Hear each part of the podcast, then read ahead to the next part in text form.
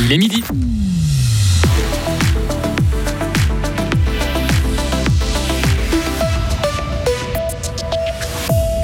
Plus de patients et des hospitalisations plus longues, des gros défis attendent les hôpitaux fribourgeois dans les dix ans à venir. Il faut mettre la recherche dans les intelligences artificielles sur pause. Des centaines d'experts se mobilisent contre cette technologie. Le Parlement veut des explications et des garanties dans le rachat de Crédit Suisse par UBS. Session extraordinaire prévue juste après Pâques. Météo, week-end perturbé avec des averses fréquentes, température en baisse, amélioration lundi. Sarah Camporini, bonjour. Bonjour Greg, bonjour à toutes et à tous. Les services hospitaliers du canton de Fribourg fortement sollicités ces prochaines années. Et selon un rapport sur les besoins en soins, le nombre de cas va fortement augmenter. En psychiatrie, par exemple, il faudra compter avec une hausse de 13% du nombre de patients. La durée des hospitalisations va aussi s'allonger d'ici à 2035. Le document publié aujourd'hui, ce rapport, hein, donc publié aujourd'hui, analyse le recours aux soins hospitaliers euh, par la population fribourgeoise, l'offre de soins ainsi que les flux de patients existants.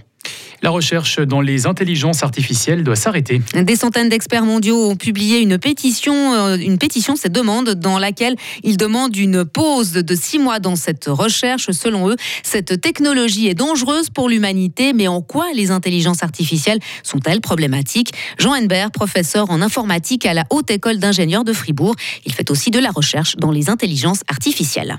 Le risque, il est lié à potentiel, voire même certaines perte de certains emplois qui deviennent un petit peu obsolètes avec l'arrivée de ces nouvelles formes d'intelligence artificielle. On pense en premier lieu, au, par exemple, au système de traduction automatique, où là, des outils comme DeepL ou Google Translate ont un petit peu révolutionné le domaine. Est-ce qu'il faut voir un danger ou une opportunité? C'est toujours le même débat quand il y a des révolutions un peu technologiques comme ça qui sortent des laboratoires. C'est un petit peu le même débat avec l'arrivée ben, du moteur explosion, par exemple, euh, au XXe siècle.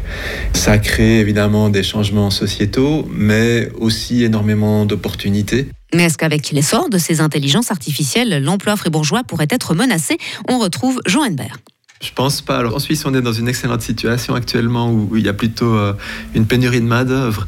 Donc, je pense pas qu'on va voir euh, dans les prochains mois ou les prochaines années un, fort impact de l'IA. De ce point de vue-là, je m'inquiéterais pas trop.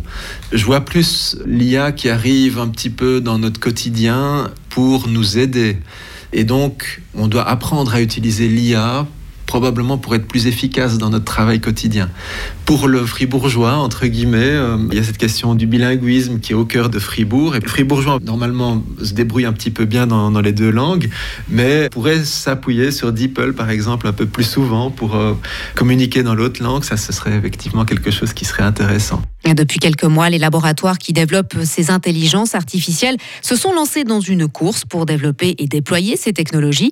Une course qui s'est accélérée depuis que ChatGPT a fait son apparition sur le marché à la fin de l'année passée. Thank you.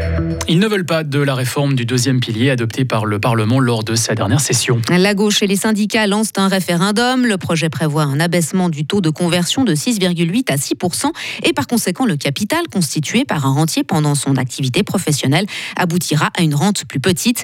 Les référendaires ont jusqu'au 6 juillet pour récolter les 50 000 signatures nécessaires. Le Parlement passe le rachat de Crédit Suisse sous loupe. Les commissions des finances ont adopté hier le crédit de 109 milliards de francs débloqués en urgence par le Conseil fédéral.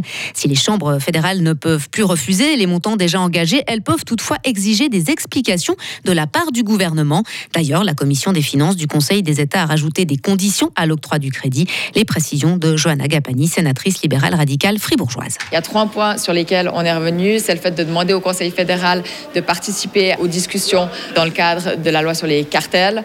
Aussi pour constater finalement l'ampleur maintenant de la nouvelle banque et l'influence aussi sur la concurrence. Le deuxième point, c'est un élément pour demander de ne plus utiliser le droit d'urgence dans le cadre où on doit utiliser à nouveau des crédits supplémentaires, dans ce cas-là, Crédit Suisse UBS.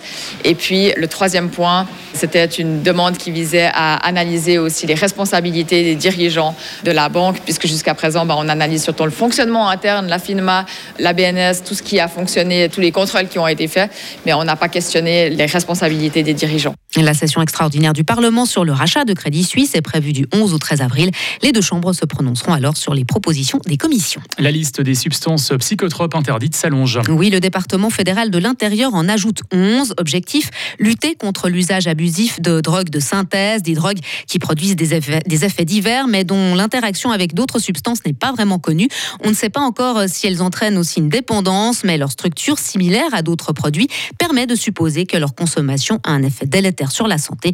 Désormais, quelques 276 substances figurent sur la liste des stupéfiants interdits en Suisse. À l'étranger, le président bélarus appelle à une trêve en Ukraine et à des pourparlers sans conditions préalables entre Moscou et Kiev. Oui, des propos tenus par ce proche allié de la Russie au cours d'un discours à la nation. Il déclare encore redouter une guerre nucléaire en raison du soutien occidental aux autorités ukrainiennes. Le Bélarus n'est pas directement partie prenante dans le conflit, mais il a prêté son territoire à l'armée russe pour son offensive contre la capitale ukrainienne l'an dernier et pour mener des frappes. Et puis euh, François va mieux. Le pape, hospitalisé à Rome depuis mercredi pour une bronchite, pourrait quitter l'établissement hospitalier des demain et ainsi participer aux célébrations de Pâques. C'est en tout cas euh, ce qu'estime aujourd'hui le doyen des cardinaux. Mais aucune communication officielle n'a été faite à ce sujet. Les célébrations commenceront ce dimanche avec la messe des rameaux. Retrouvez toute l'info sur frappe et frappe.ch.